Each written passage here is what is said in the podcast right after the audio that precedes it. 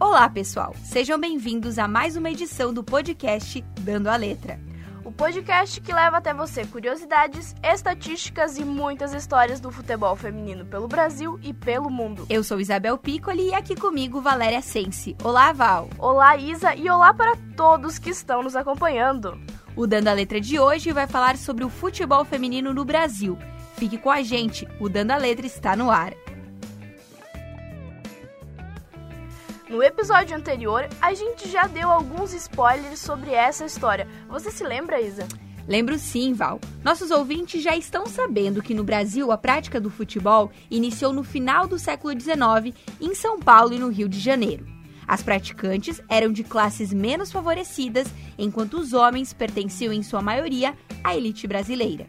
Não podemos esquecer que as mulheres que jogavam eram consideradas grosseiras, sem classe e mal cheirosas. Até a década de 40, o futebol entre mulheres era longe de clubes e grandes ligas. A prática rolava em periferias, mas as notícias sobre mulheres jogando futebol provocaram muita gente, e aí entrou em debate a proibição do esporte para mulheres. Isso aconteceu em 1941. Foi instituído o Decreto-Lei número 3199, o qual dizia que as mulheres não deveriam praticar esportes que não fossem adequados à sua natureza. Apesar de não ser citado nominalmente, o futebol se enquadrava. Durante o governo militar, em 1965, o decreto foi publicado novamente e dessa vez a deliberação citava especificamente o futebol feminino, sabia, Val? Isso é um, é, é um absurdo, né, Isabel? Pelo amor de Deus, como é que proíbe isso? Para a alegria das mulheres, em 1970, algumas coisas mudaram, não é mesmo? O Conselho Nacional de Desportos tomou um chá de sensatez e revogou essa proibição, finalmente. Quem diria que no país do futebol, que hoje torce por Marta e companhia, as mulheres passariam décadas proibidas por lei de disputarem competições oficiais? Pois é, Isa, mas o fim da proibição não mudou tudo da água para o vinho. O futebol feminino não recebeu estímulo dos clubes e federações e só veio a ser regulamentado em 1983, 13 anos depois da revogação do decreto. É muito tempo. É muito tempo mesmo, Val. Inclusive, a regulamentação foi um marco na história do esporte feminino e a partir daí foi permitido competir, criar calendários, utilizar estádios e ensinar nas escolas, finalmente, né, Val? Exatamente. Logo surgem os times profissionais. Os clubes pioneiros foram o Radar e o SAD. Em 1988, a FIFA realizou na China o Mundial de Caráter Experimental. Foi um torneio que serviu de pontapé para o desenvolvimento da modalidade feminina em todo o mundo. Ao todo, 12 seleções participaram e o Brasil ficou com o bronze nos pênaltis. Então, desde cedo a gente já estava conquistando nosso espaço. O Brasil sempre mandando muito bem.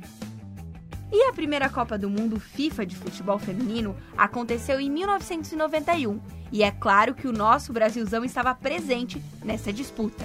Exatamente, Isa. As meninas do Brasil estavam sob o comando do técnico Fernando Pires e a Confederação Brasileira de Futebol, a CBF, assumiu oficialmente o time. Já estava na hora, né? É, pois é, Val. As meninas venceram diante do Japão, mas foram derrotadas pelos Estados Unidos e pela Suécia. Com esses resultados, elas deixaram a competição ainda na primeira fase.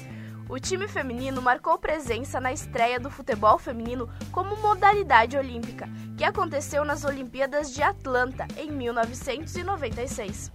As meninas ficaram pertinho do pódio, disputaram a medalha de bronze com a Noruega, mas acabaram perdendo por 2 a 0 e ficaram com a quarta colocação. A nossa primeira medalha em Copas do Mundo veio em 1996.